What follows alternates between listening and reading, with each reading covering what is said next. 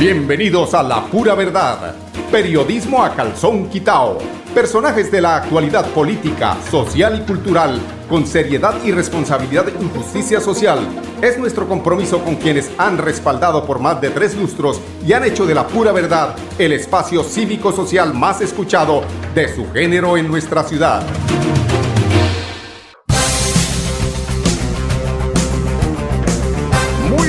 Días amigos oyentes, bienvenidos a la pura verdad. Hoy es un día de lluvia. Hoy es 9 de marzo del año 2023. Una mañana pasada por lluviecita, mucho frío.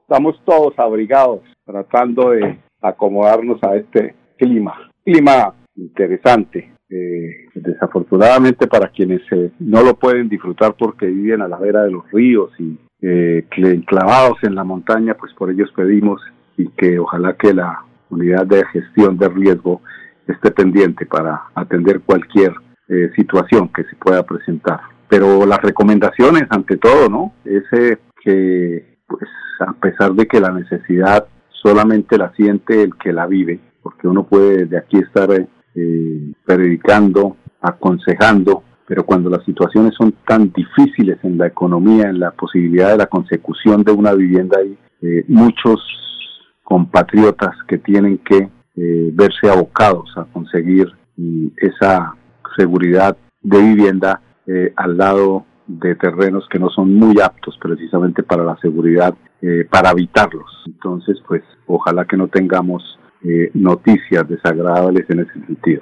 Bueno, noticias, hablando de noticias, hay varias noticias eh, de carácter nacional que resisten análisis, eh, que pues eh, resisten especulaciones de lo que pueden ser mm, los temas políticos. En este caso tiene que ver con el señor Salvatore Mancuso, quien pidió al gobierno Petro y al Congreso una audiencia pública para hablar de paz total. El excomandante de las Autodefensas Unidas de Colombia dijo que la audiencia pública que solicita busca formular reflexiones, sugerencias y perspectivas frente a la paz total que plantea el gobierno nacional. A través de una carta, Salvador Mancuso, excomandante de las Autodefensas Unidas de Colombia, le solicitó al presidente Gustavo Petro y al Congreso de la República una audiencia pública. De acuerdo con Mancuso, el objetivo de la audiencia pública ante el Congreso de la República es que aquellas personas que participan en negociaciones de paz con el Estado puedan formular reflexiones, sugerencias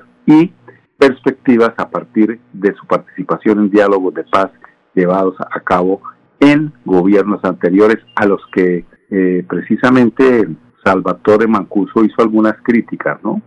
Que pues que quedaron muchos cabos sueltos y que eh, pues los gobiernos anteriores, en este caso el de el señor eh, Álvaro Uribe en su segundo periodo, eh, pues de alguna forma, pues por el deseo de hacerle creer a la nación que estaba haciendo lo mejor, no dejó muy satisfechos a quienes de alguna forma tuvieron que llegar a Estados Unidos, además sin entregar las, las realidades de lo que pasó en eh, todo ese proceso violento de la, ¿cómo era que se llamaba este tema? La seguridad democrática. A propósito del eh, proyecto de ley eh, de, sometimiento, dice Mancuso, presentado por el Gobierno Nacional para trámite parlamentario y en general sobre el carácter y las rutas para lograr lo que el gobierno denomina paz total, solicitó, perdón, solicito muy respetuosamente a los 16 representantes a la Cámara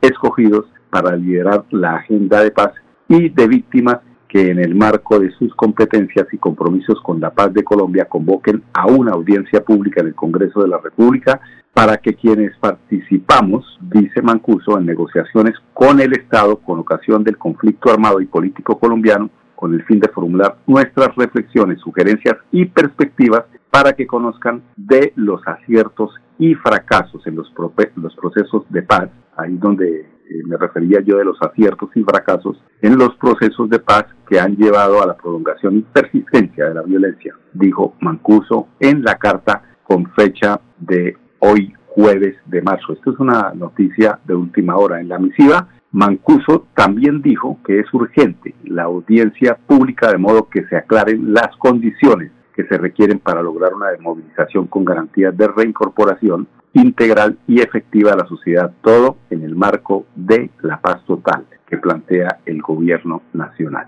Que elimine los factores de persistencia que abocan a la reincidencia y el rearme que salvaguarde y que salvaguarde la soberanía nacional. Esto significa hablar de la extradición con el mismo entusiasmo con el que hablaron cuando no querían que, eh, que extraditaran a Jesús Santrich, le recordó el ex jefe paramilitar al gobierno Petro. De hecho, en la carta Mancuso también se despachó en contra del alto comisionado de paz Danilo Rueda, dijo que el funcionario, el funcionario no puede definir su estrategia de paz total sobre la base de la implementación del acuerdo de paz firmado con la extinta guerrilla de la FARC. Eh, craso error, dice Mancuso, que denota una actitud ideologizada y ideologizada, eh, un deseo de resolver eh, a la situación a Iván Márquez y del ELN, haciéndole recuperar la, el carácter político que se le diluyó cuando entró de lleno en el negocio del narcotráfico. Pero desconociendo que en ese siglo se firmaron dos grandes acuerdos que han configurado el escenario de paz y conflicto en Colombia, el de Ralito con las AUC y el de La Habana con las FARC. Asimismo, dijo que el alto comisionado de paz supuestamente solo escuchó a los asesores de las FARC, desconociendo que los rearmados de las autodefensas hoy generan más del doble de la violencia que las disidencias de la FARC y el Ejército de Liberación Nacional juntos. Ahí es un tema bastante complicado, pues porque sabemos que el tema de los rearmados de las autodefensas mm, básicamente se dedicaron fue a conformar grupos de narcotraficantes como el cartel del Golfo, como eh, las Águilas Negras. Todo eso eh, sabemos el diésel que mantiene mm, a punto ese motor de la violencia es precisamente el narcotráfico desafortunadamente. Entonces esta es eh, una noticia prácticamente eh, que se está desarrollando. Vamos a ver eh, la respuesta precisamente del gobierno nacional respecto a esta situación que pues es parte precisamente de los ingredientes que, que se presentan para ir afinando este tema de la paz total. Esto apenas comienza y pues estará como les digo yo, el gobierno nacional dando una, una respuesta con el tiempo a este tema. Hay otras eh, noticias también que tienen que ver y reafirman con esa noticia que dábamos el día de ayer eh, en, el, en, el, en, el, hecho de lo que eh, tuvo el desafortunado episodio del intento de asesinato al jefe, pues al, director de la Unidad Nacional de Protección Augusto Rodríguez, quien exige que eh, los reflectores del país se ubiquen sobre los escándalos de la corrupción que el funcionario ha venido destapando en, esa dependencia. de ahí se desprende precisamente unas, eh, una situación que se presenta, lo que fue el día anterior, donde estamos eh, tratando de indagar sobre esa noticia, donde un representante a la Cámara del Partido Conservador, que uno se pregunta eh, ¿Por qué razón, por ejemplo, este representante, ya les, ya les comento de quién estamos hablando, este representante, cómo es eh, posible que es por allí de La Guajira, el, muchacho, es de La Guajira y tiene además eh, dos, en su esquema de seguridad tiene dos carros a su servicio de la Unidad Nacional de Protección y en uno de estos carros mm, precisamente encuentran mm, unos eh, elementos que sirven nada más y nada menos es para el diésel de la violencia de este país, un poco de munición, bastantes eh, municiones inclusive de fusiles que eh, involucran a este representante de la Cámara y que no da explicaciones muy claras, ¿no? Que fue que es que dejó el carro para que lo mandaran a lavar y resulta que eh, un abuso de confianza de parte del amigo, entonces uno dice, y es que los carros entonces de la eh, Unidad Nacional de Protección se los entregan a los amigos para que vayan y los laven y hagan y deshagan y de pronto cometan esos ilícitos que se han eh, no solamente visto en esta ocasión, sino en anteriores ocasiones cuando hemos escuchado noticias de capturas de camionetas llenas de droga, llenas de armas, mm, inclusive utilizadas por narcotraficantes para esquema de, de, seguridad de narcotraficantes. Y todo esto es lo que el director de la Unidad Nacional de Protección quiere poner al tanto al país y pues de alguna forma pues dejar de dormir con el, con el enemigo porque ese hecho que se sucedió el día de ayer y antes de ayer tiene que ver es con eso, es estar uno durmiendo con el enemigo y el enemigo con el, con el cuchillo debajo para que le vea a uno de la que sabemos. Entonces, preocupante, la situación la tiene dura el director de la unidad de protección, porque aquí sí que hay unas mafias tremendamente eh, enmarañadas allí en, el, en, los, eh, en lo más profundo de esta entidad que desafortunadamente como otras entidades del país están mm, pues eh, llenas de corrupción y que pues solamente con un proceso de un tiempo considerable se podrá llegar a limpiar, por lo menos, si no al 100%, eh, si empezar en ese proceso que sí necesita el país para acabar con la corrupción en tantas entidades.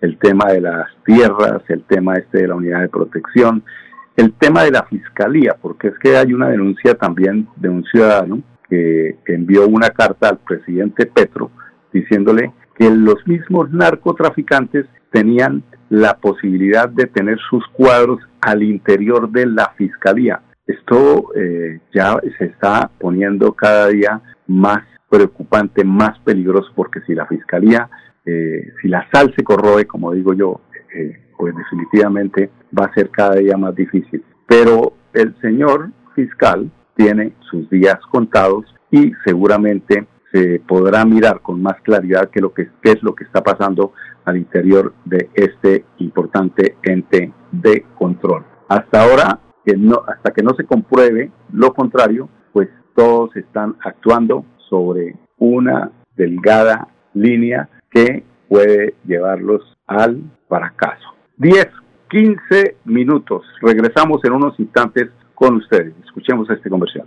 Celebremos que la alegría se puede servir, que detrás de un media o miedo no hay temores, solo buenos momentos y que desde el arranque hasta el remate quedan historias que se cuentan por siempre. Nos encanta saber que cuando alguien dice el último y me voy, es la mentira más bonita del mundo. Porque la vida es para las que sea y cuando nos la tomamos así, el mundo se llena de colores. Aguardiente antioqueño, palas que sea. El exceso de alcohol es perjudicial para la salud. Prohíbas el expendio de bebidas embriagantes a menores de edad. 29 y 24 grados de alcohol.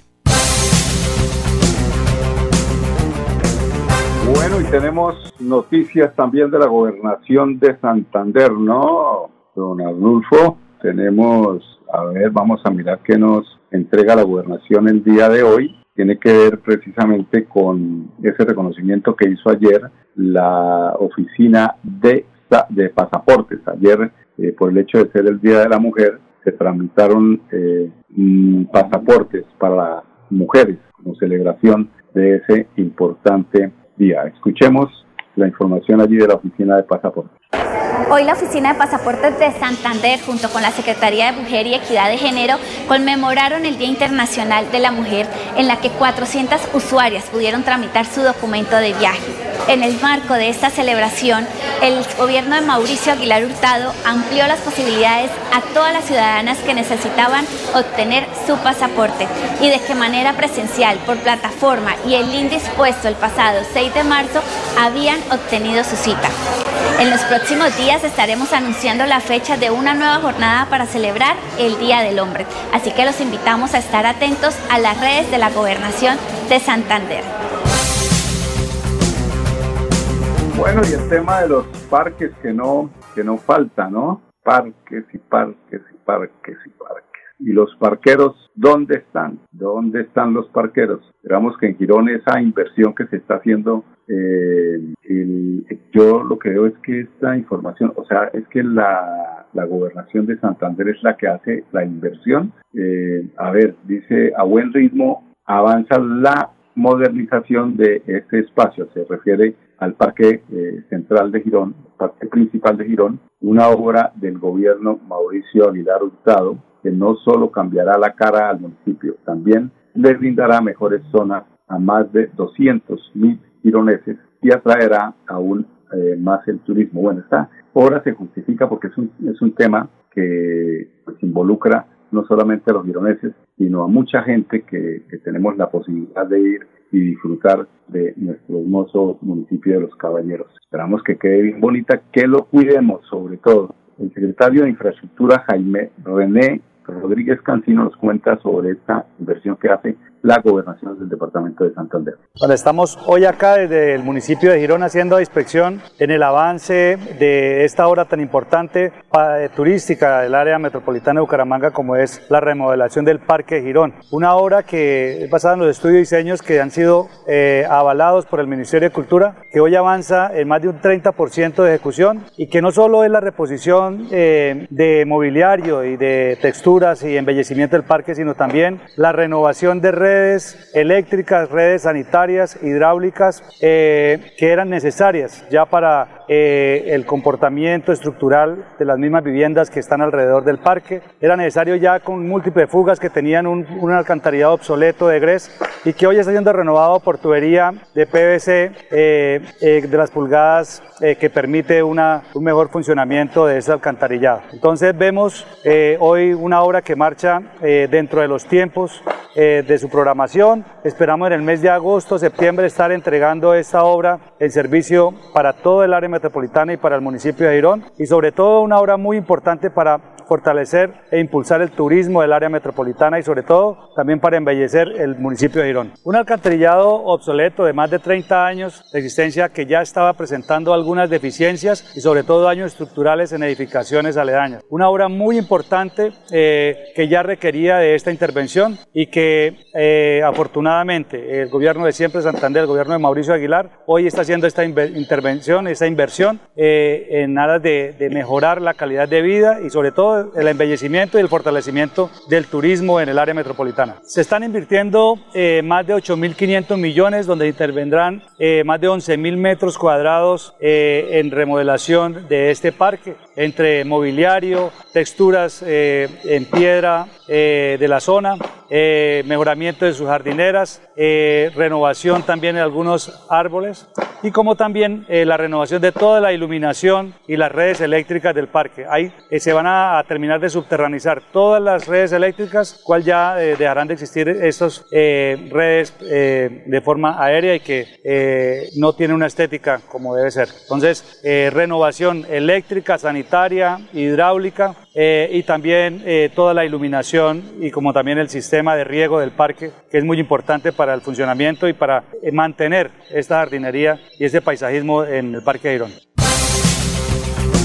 Bueno, aquí cuando eh, la noticia la emite la gobernación enseguida tratamos de que nuestros oyentes se enteren de primera mano. estas son las declaraciones precisamente del gobernador de Santander, Mauricio Aguilar Hurtado, sobre el reporte de afectaciones de lluvias en el departamento, ya que pues el, tema pluviométrico fue bastante eh, preocupante en las últimas horas y eso es lo que dice Mauricio Aguilar Hurtado respecto a las eh, lluvias presentadas en las últimas horas. Al puesto de mando unificado se han reportado las constantes lluvias que se han presentado en las diferentes provincias del departamento de Santander, como en la provincia de Vélez, Comunera, Guanentá, Sotonorte, área metropolitana y García Rovira. Aquí en el área metropolitana se ha reportado el colapso del alcantarillado en la zona industrial de Chimitá, al igual que en el sector de los Búcaros, en el municipio de Bucaramanga. Con gran intensidad y fuertes lluvias se ha reportado en las últimas horas el municipio del Playón y de Cepitá, donde venimos monitoreando todas estas precipitaciones y todas las cuencas hídricas para saber el nivel y el caudal de estos afluentes. Muchas gracias, gobernador, por esa, ese informe. Es bueno estar uno al día de lo que está pasando en el departamento. La Fiscalía abrió investigación contra la exministra María Isabel Urrutia. Ya ampliamos esta información después del siguiente comercial.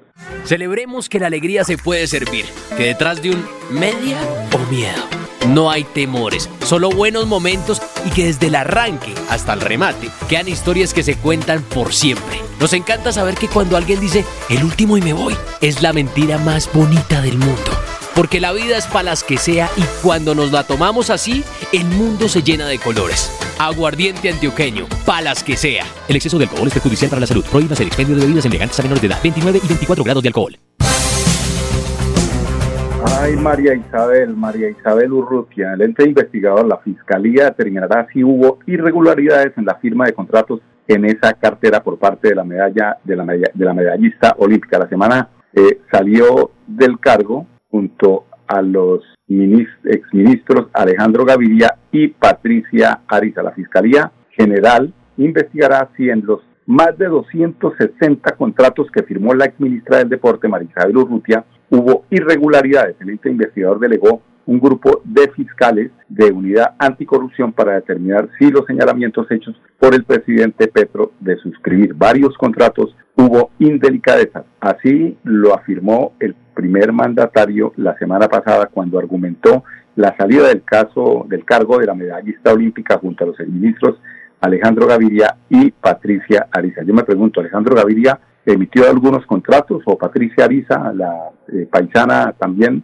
no, fue María Isabel Urrutia. Además, este tema yo creo que no es de carácter penal, no es de corte, de corte penal, es, más de, es, es, más de, es un tema de moralidad, es de ser correcto. Aquí es, eh, lo más seguro es que no se haya incurrido en ningún acto de carácter penal, de pronto sí administrativo, lo que quiere decir que no hubiera sido la fiscalía la que tendría que haber investigado, sino la procuraduría. Yo no entiendo por qué la fiscalía, no entiendo, es la procuraduría. Sin embargo, pues la fiscalía lo hace para decir, no, aquí no hubo ningún delito, no hubo, este, para contradecir, para contravenir la opinión del presidente Gustavo Petro Urrego. Son las 10, 25 minutos. Los invito a que escuchemos en la siguiente en el siguiente programa a la señora de las noticias, Amparito Parra. 10.25 mañana a las en punto, a las 10 estaremos aquí con ustedes en La Pura Verdad, periodismo a calzón quitado. La vida está hecha de momentos y hay un ron Medellín creado para cada uno de ellos. Un sabor suave para reencontrarnos, un sabor con tradición para contarnos todo, un sabor con personalidad para subirle las risas entre amigos y un sabor con notas más fuertes para bailar como si nadie estuviera mirando. Ron Medellín está hecho para todos los gustos, porque así cada noche sea distinta y todas las mesas tengan su magia propia, al final nuestros mundos estarán vestidos de negro y dorado. Ron Medellín, para todos los gustos. El exceso de alcohol es perjudicial para la salud. Prohíbas el expendio de bebidas embriagantes a menores de edad. 35 grados de alcohol. La pura verdad. Periodismo a calzón quitao. Con la dirección de Mauricio Balbuena Payares. La pura verdad.